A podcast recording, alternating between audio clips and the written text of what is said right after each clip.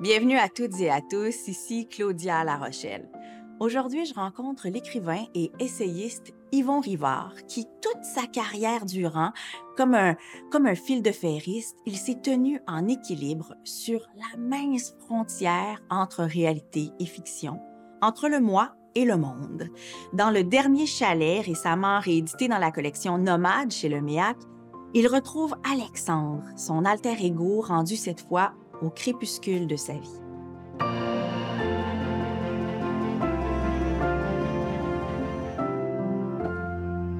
Je trouve qu'il y a quelque chose comme une méditation à la lecture des mots d'Yvon Rivard.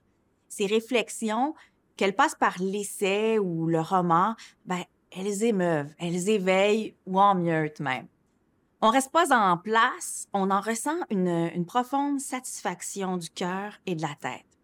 Si chez certains l'écriture est salvatrice, euh, qu'elle cherche à faire briller son auteur, qu'elle espère une certaine reconnaissance, chez ce professeur retraité de l'Université McGill, elle est plutôt tournée vers l'autre, dans un, dans un souci de générosité. Je trouve que Yvon Rivard ne prend jamais son lecteur de haut, aussi intellectuel et érudit soit-il. Je me suis réveillé à l'aube. Heureusement que ce n'est pas lundi, car un lundi de pluie, qui plus est d'automne, ce n'est pas l'image que je veux garder du chalet. Mais comme je savais qu'ici le temps, même l'été, peut changer d'un moment à l'autre, le fleuve ne se baigne jamais deux fois dans le même jour, je trouvais que la pluie convenait bien à une scène de départ, d'adieu, que c'était une bonne idée, cette pluie qui allait bientôt briller, qu'il valait mieux partir d'un cliché que d'y finir, comme disait Hitchcock. Bonjour Yvon Rivard, merci d'avoir accepté mon invitation. Bonjour Claudia. Yvon, dans le dernier chalet qui vient d'être, euh, en tout cas récemment, il a été réédité euh, dans la collection Nomade chez le MEAC. Pourquoi avoir repris Alexandre à un moment donné, qui est un peu votre alter ego, hein, qui, était, qui était présent précédemment dans le siècle de Jeanne? Oui, oui, c'est sûr que c'est l'alter ego. Mais pourquoi l'avoir repris? Ben, réponse philosophique. Oui, on oui, se débarrasse difficilement de soi et on écrit à la fois pour se retrouver et se débarrasser de soi. Alors, il faut croire que je mets du temps à me débarrasser d'Alexandre puisque je le traîne depuis. Les Silences du Corbeau. Donc, c'est dans le quatrième livre euh, qui- qu'il apparaît. Donc, euh, depuis Les Silences du Corbeau jusqu'au dernier chalet, c'est toujours le même personnage que je reprends à tous les 10 ou 15 ans. Donc, euh, Et qui change, évidemment. et qui change, j'espère. qui change. Avec vous. Hein, Et qui change, il oui, il change. euh, et c'est ça l'intérêt, en fait, personne. Ben, il y en a qui ont lu les quatre. euh, C'est sûr que c'est intéressant de voir euh, le changement de l'âge aidant, la, la sagesse parfois et tout. Mais euh, oui. Et puis, mais il change aussi parce que je le change de lieu. Il un endroit, il était en Inde dans le premier roman. Dans un Ensuite, on l'a trouvé. à- oui, ben, c'était à côté d'un ashram, mais c'était oui, rattaché à l'ashram. Ensuite, on retrouve Alexandre en- à Paris. On le retrouve aussi, je pense, en Grèce et puis dans le bas du fleuve. Alors, avant même d'arriver là, dans le dernier chalet, dans le milieu du jour, et, euh, Alexandre avait loué un chalet. Il a passé sa vie à louer des chalets à Miscou. C'est une petite île. Oui, les euh, écrivains, alors- ils aiment beaucoup louer des chalets. Louent des chalets. Ça prend une chambre à soi pour, Oui. euh, pour citer Ben, quelqu'un que vous aimez beaucoup. Et- partir, pour- ça dépend de chacun. Il y en a qui réussissent de chaque écrivain, mais pour écrire, j'ai toujours eu le besoin de partir. Un, parce que j'aime pas voyager. Alors, quand je pars, non, j'aime pas voyager. Et oui, pourtant, vous êtes allé loin, vous êtes allé Ben en oui, c'est ça. vous Mais êtes- je suis un sédentaire nomade, comme je dis. Alors, euh, j'ai compris ma stratégie. Comme je n'aime pas voyager, je loue un chalet où je vais en voyage. Et une fois rendu là, il n'y a rien d'autre à faire pour supporter ça que de me mettre à écrire. Alors, c'est une stratégie qui marche jusqu'à maintenant. Je pars et je me condamne à écrire parce que, c'est, vous le savez comme moi, euh, c'est rare les gens qui ont un rapport très, très facile à l'écriture. C'est pas, C'est jamais c'est facile. pas naturel. C'est plus. C'est plus. En tout cas, pour moi, c'est plus agréable les corrections. moi, j'aime beaucoup Oui. mieux les Ah, ben corrections. oui, Avec un petit verre de vin, on corrige, oui. on fait de la dentelle. Mais j'avoue que le premier jet, c'est difficile aussi pour vous, Ah, là, malgré l'expérience, les années. C'est sans doute un métier. Oui, quand on est rendu à la correction, on se rend compte qu'on a du métier. Mais pour commencer, il n'y a pas de métier. Il n'y a, pas un ah. métier qui te dit comment ça commence, parce que c'est toujours une sorte de saut, d'arrachement. De, en tout cas, pour, pour moi, c'est cela. Une fois que c'est parti, comme tu as dépassé un certain nombre de, pages, de, points de non-retour, tu continues parce que là, tu es tiré par le livre. Il est dans un lieu, il y a une action et ça te tire. Mais pour commencer, c'est toujours, c'est toujours un peu mystérieux et ça demande toujours un peu une sorte de... Le mot est peut-être fort, là, une sorte de courage. Oui, mais oui, je pense que le mot n'est pas simplement fort, il est bien choisi.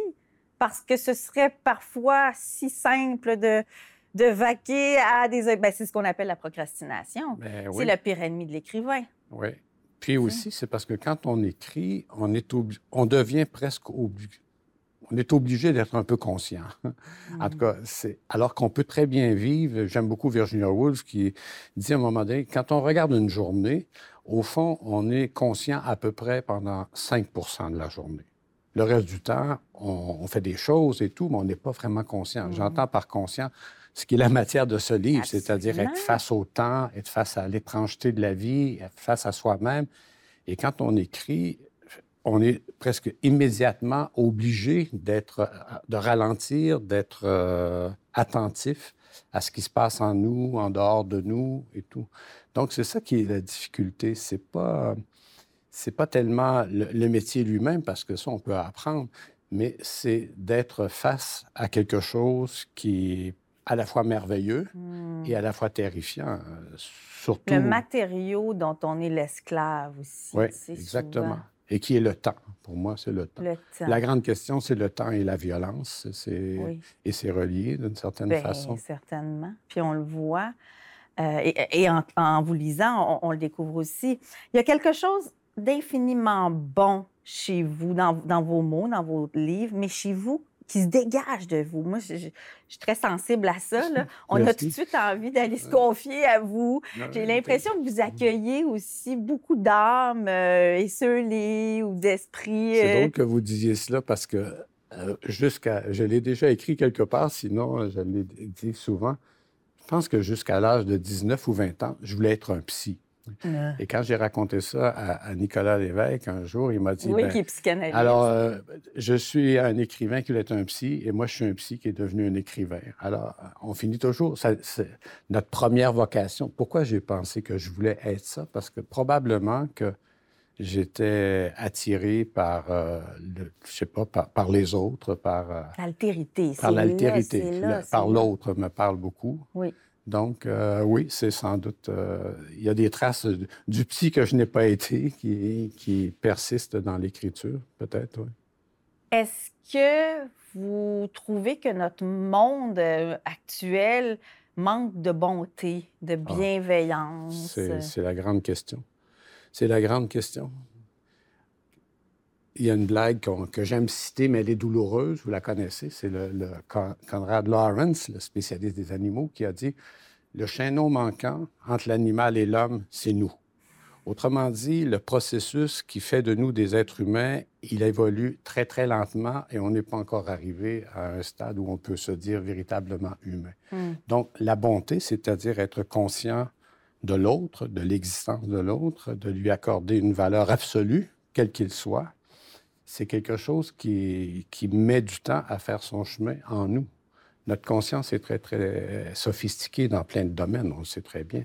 Mais dans cette, euh, le principal objet de la conscience, c'est-à-dire d'établir une relation qui ne soit pas conflictuelle avec tout ce qui n'est pas moi, c'est la chose qui se développe le plus longuement, le plus lentement. Mm-hmm.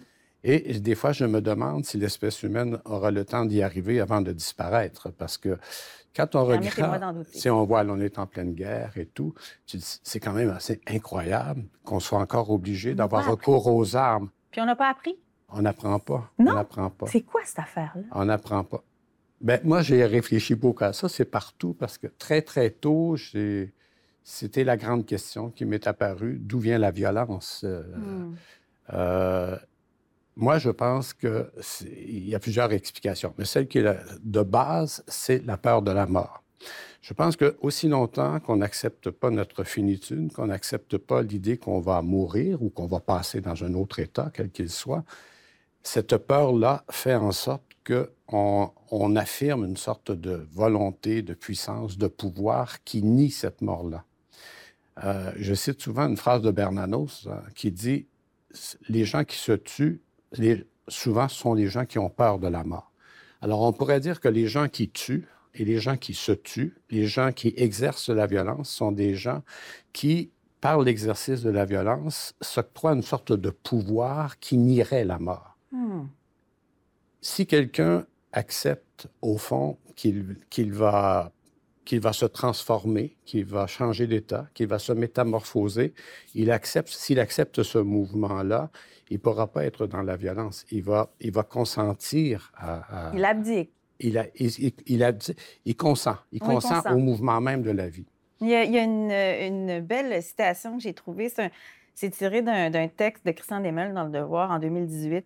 Vous disiez on ne peut qu'imaginer des choses. Si la mort est un passage, si tu t'es entraîné à passer d'un état à un autre, penser à la mort est un exercice qui ne peut que nous aider à passer. Oui. C'est ben, ça. C'est justement ce que vous venez de dire. C'est mieux. L'écrit est mieux que la parole. C'est mieux. Ah, c'est mieux. Vous Merci de l'avoir. Non, mais c'est vraiment ça. C'est mm. c'est pour ça que le, fleuve m'attire beaucoup. Ben, l'eau, c'est l'école, c'est l'école du mouvement. Et il Vous parlez de Virginia Woolf aussi, ah, ben la fixité. Virginia Woolf, elle a défini le métier de l'écrivain et je dirais de tout être vivant. Avec une acuité. Ah, c'est la plus grande. Vous, vous, connaissez hein? à quel endroit je le mets dans, ah, mon oui, moi aussi, c'est un point qu'on a, dit, euh, notre tâche, c'est de décrire ou d'accepter l'extrême fixité des choses qui passent. Parce qu'on est des drôles d'animaux on, est conscient du temps qui passe, on vieillit, on le sait et tout. Et en même temps, il y a au fond de nous une sorte d'intuition qu'il y a quelque chose qui ne passe pas. Pour employer un grand mot, on pourrait dire on est pris dans le mouvement du temps, mais ce mouvement du temps, lui, s'insère dans quelque chose qu'on peut appeler l'éternité. Donc, si on est capable de composer avec ces deux réalités qui nous habitent également, sans les nier, pardon? ça m'angoisse d'y réfléchir. Ben oui, mais, non, mais c'est drôle, mais c'est angoissant. Être près de quelque chose de très beau ou de très grand, comme le fleuve, mm. c'est quelque chose qui peut être très angoissant. Et c'est là qu'arrive la violence. Mettons, quand on ne peut pas supporter quelque chose qui nous excède, qui nous déborde, qui est plus grand que nous, la beauté, l'immensité, qu'est-ce qu'on fait? Ou on s'en détourne, ou on la détruit. On détruit tout ce qui nous oblige à, à grandir, à, s'élargir, à accepter qu'on passe dans quelque chose qui est plus grand que nous. Le couple, par exemple. Bien, le couple, toutes les relations, toutes les relations humaines. Moi, c'est sûr, dans tous mes livres, évidemment, j'ai été très, très, très, très sensible à la violence, notamment à la violence qui est, qui est faite et qui a été faite, et qui, hélas, le sera encore sans doute, qui est faite aux femmes. Et j'ai une explication, des fois assez, assez simpliste, mais finalement qui n'est qui est pas si simpliste que ça. La violence faite aux femmes est, ressort de l'impossibilité de supporter la beauté ou une sorte d'immensité hmm. intime ou d'avoir incapable de supporter ce que je pense que les femmes incarnent davantage que nous. On travaille vers ça, mais on n'y arrive pas trop. Une sorte de relation plus euh, intense, naturelle, avec le mouvement même de la vie dont je parlais, qui est une sorte de consentement au mouvement, de consentement à ce qui n'est pas soi. Euh, donc, euh, oui, dans les relations de couple, tout le monde a vécu ça d'une façon ou d'une autre la violence ou le, conflit surgit toujours de l'impossibilité de supporter que l'autre, d'abord, est différent. Pour être libre et créer, est-ce que les femmes seront toujours condamnées à vivre seules ou à ne vivre qu'avec des êtres capables de solitude, capables d'aimer sans les épuiser?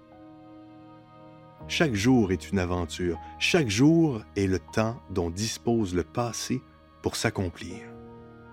J'attends que Clara, Françoise, Marguerite, Alice, Jeanne prennent place dans ma barque.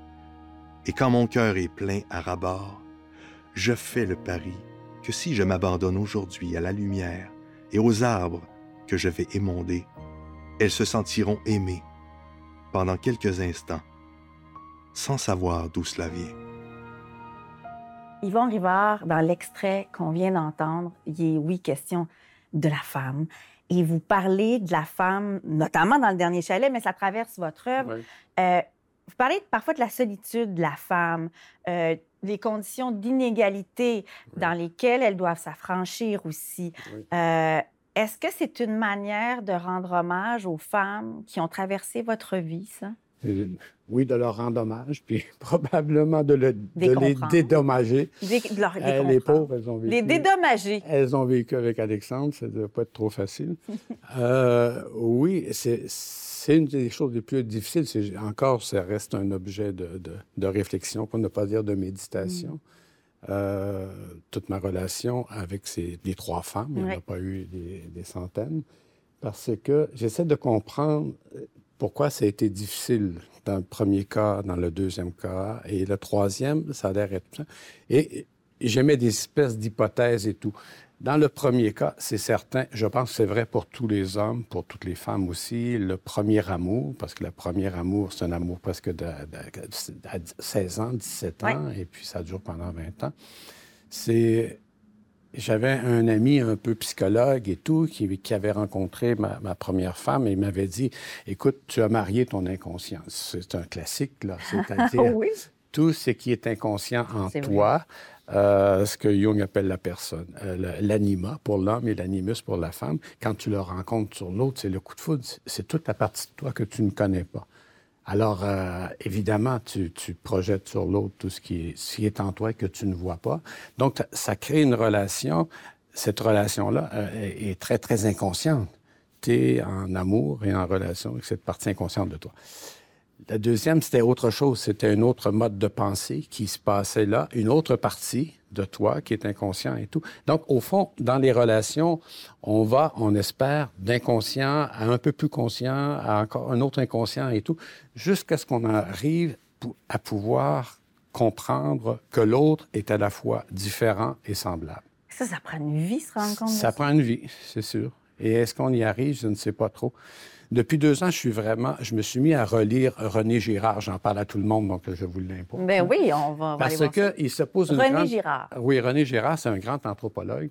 Et il a répondu à la question que tous se posent, qu'on abordait au tout début, à savoir la question que George Steiner, qui est immense, George Steiner, c'est le grand intelligent, il a tout lu, tout compris, et il s'est dit, pourtant, toute ma vie, je me suis posé une question et je n'ai jamais trouvé la réponse. Et la question est la suivante.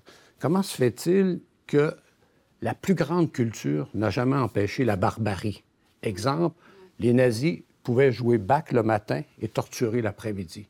Steiner a dit, c'est le grand mystère de ma vie, je n'ai pas de réponse à cela. Or, René Girard dit, j'ai la réponse. Pourquoi la, culture n'éradique pas la violence? Parce que la violence est à la base même de la culture. Et comment est-ce qu'il définit la violence?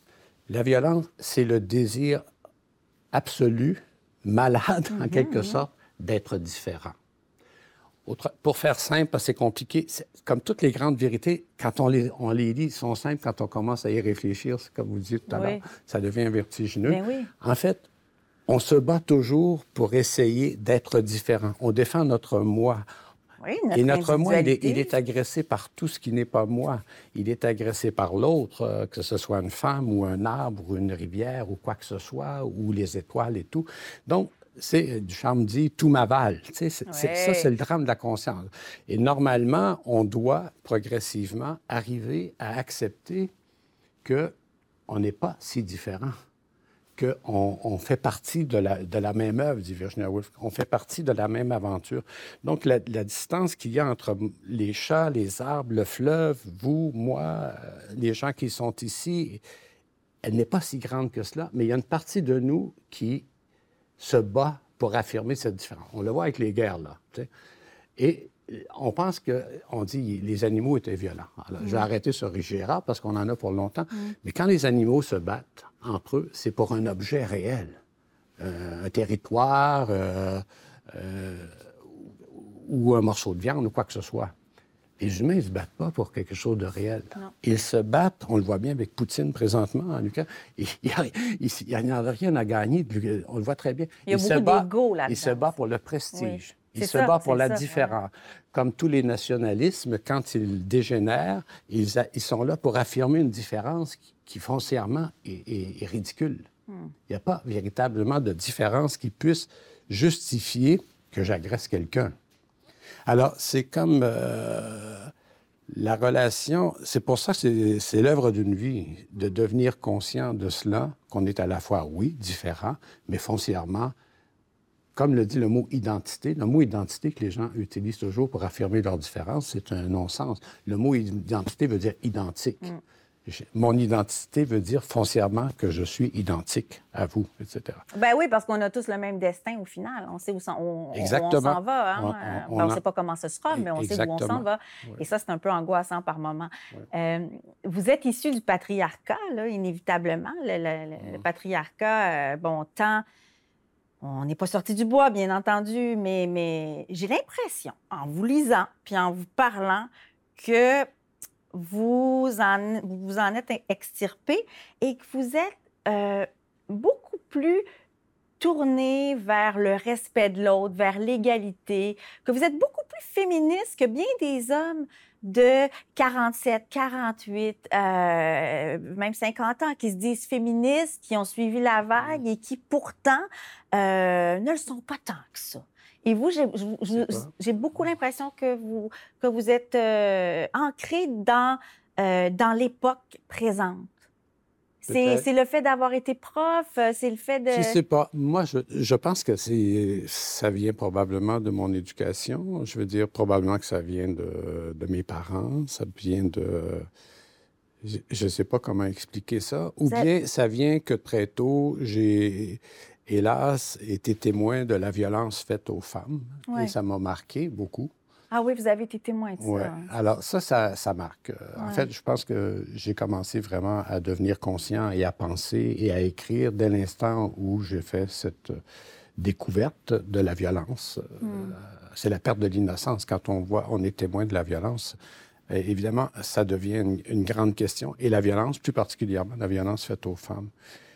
Euh, je ne sais pas comment expliquer. Mm. Il y a une forme de... Ben, bon, on parle de Virginia Woolf, euh, je pourrais parler de ben, Germaine Gavremont. D'abord, il y a ça, puis ça, ça je, suis très sensible à ça. Vous êtes euh, un intellectuel, un, grand lecteur avide de textes écrits par des femmes. Et ça, il n'y en a pas tant? Mais je sais pas, je fais pas exprès, mais c'est comme ça. C'est-à-dire, euh, il y a quelque chose dans de Gabriel Roy, qui, est un ben personnage du roman d'ailleurs. C'est ça, vos références sont très tournées vers les femmes oui, aussi. Ça n'a pas toujours été le cas, mais c'est arrivé très, très tôt.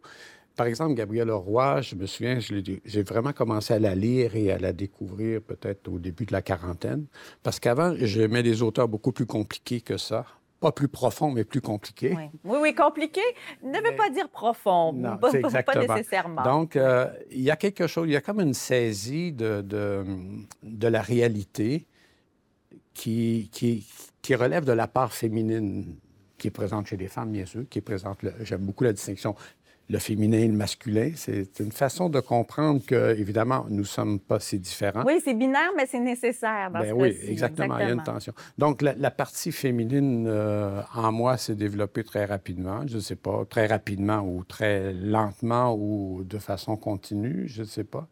Parce que c'est comme même des auteurs comme Rilke. C'est le premier auteur qui a été vraiment pour moi un coup de foudre qui m'a fait écrire. On pourrait dire que c'est un auteur très, très féminin. Il a mis ah au centre de son œuvre celle qu'il appelle les aimantes. Et ça, ça m'a beaucoup frappé. J'ai lu ça quand j'avais 20 ans. Et Rilke, évidemment, grand, grand amoureux malheureux parce qu'il aime trop, euh, donc il rate tout. Mais il rate tout. Il a une relation spéciale avec, avec les femmes et tout. Et euh, il parle des aimantes dans les cahiers de mal. C'est très, très beau. Et là, il fait une sorte de distinction qui m'avait beaucoup marqué. Il, disait, le drame des aimantes, c'est qu'elles ont trop à donner et personne ne le reçoit. Et ça, ça m'a hmm. toujours frappé.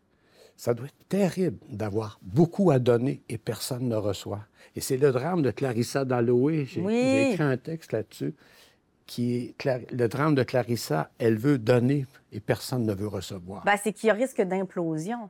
Et c'est aussi ça qui, arrive à Clarissa Dalloway. Exactement. Donc, ça doit être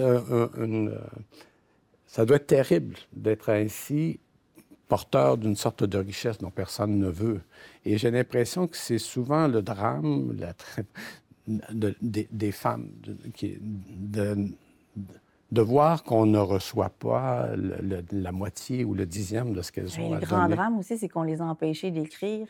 Ah, ben ça Alors, aussi. que ça aurait pu être une manière de donner, donner tout ce qu'elles avaient à donner, ces aimantes-là. Ben c'est sûr. Mais ça, c'est ça. Ça se corrige. Vous arrivez dans une classe de littérature aujourd'hui, il y a, il y a Ah neuf femmes puis un homme, là, c'est sûr.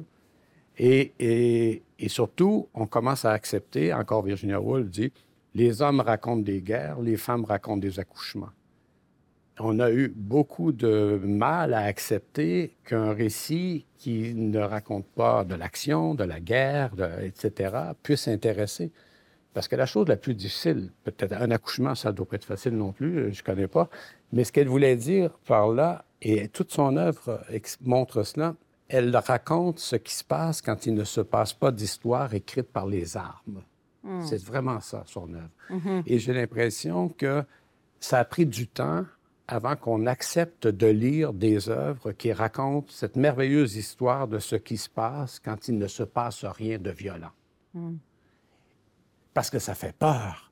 Tu sais, euh, ça fait peur de ne pas être pris dans une histoire comme d'être euh, pris à ne rien faire pendant un certain temps. Ben, je souhaite à- au plus, euh, plus grand nombre de- de- d'affronter cette peur-là et de lire ces, ces magnifiques textes féminins. Oui, les modernes, celles qui nous arrivent, mais les anciennes aussi, Ben celles qui étaient là Ben avant oui. et qui demeurent des, Ben des oui. monuments oui. euh, de savoir. Et moi, je vous souhaite à vous, Yvon Rivard, ce dernier chalet, ce dernier refuge. Je vous souhaite de le trouver. Hein? Vous, êtes, vous devez être en train de le magasiner. je le cherche toujours. Mais j'ai retenu une chose, j'en parlais avec, euh, avec le réalisateur tout à l'heure. Oui. Il y a une erreur dans ce livre-là, c'est le titre. On ne devrait jamais dire le dernier amour, le dernier Non. chalet, le dernier jour, parce que là, tu viens de figer le mouvement même de la vie. Alors, si c'était à refaire, Oui. je trouverais. D'ailleurs, j'ai hésité longtemps. Le titre devait être l'exergue de Le vers de Saint-Denis Garneau que j'ai mis en exergue. C'est là, sans appui, que je repose. Hmm. C'était mon titre. Et puis, à un moment donné, je me suis dit, ah, c'est trop compliqué. Je fais, mais- Oui. mais le dernier chalet, c'était comme euh, une condamnation même euh, du, du mouvement. Il ne faut jamais qu'il y ait quelque chose qui soit dit dernier. Hmm. De la même façon que si on pense la mort comme un dernier instant, c'est déjà l'angoisse qui s'empare de nous. ben, je vous souhaite un chalet rempli de promesses. Ben, merci, merci. beaucoup, Yvon Rivard. Merci à vous. Le dernier chalet est un roman de Yvon Rivard paru aux éditions Le Méac. Animation et recherche, Claudia Larochelle. Réalisation, Michel Pelletier. Production exécutive, Nadine Dufour. Merci à nos partenaires, la Grande Bibliothèque, les studios Audio Z et le gouvernement du Québec. Claudia à la page est une émission de Savoir Média disponible en ligne, à la télé et en balado-diffusion.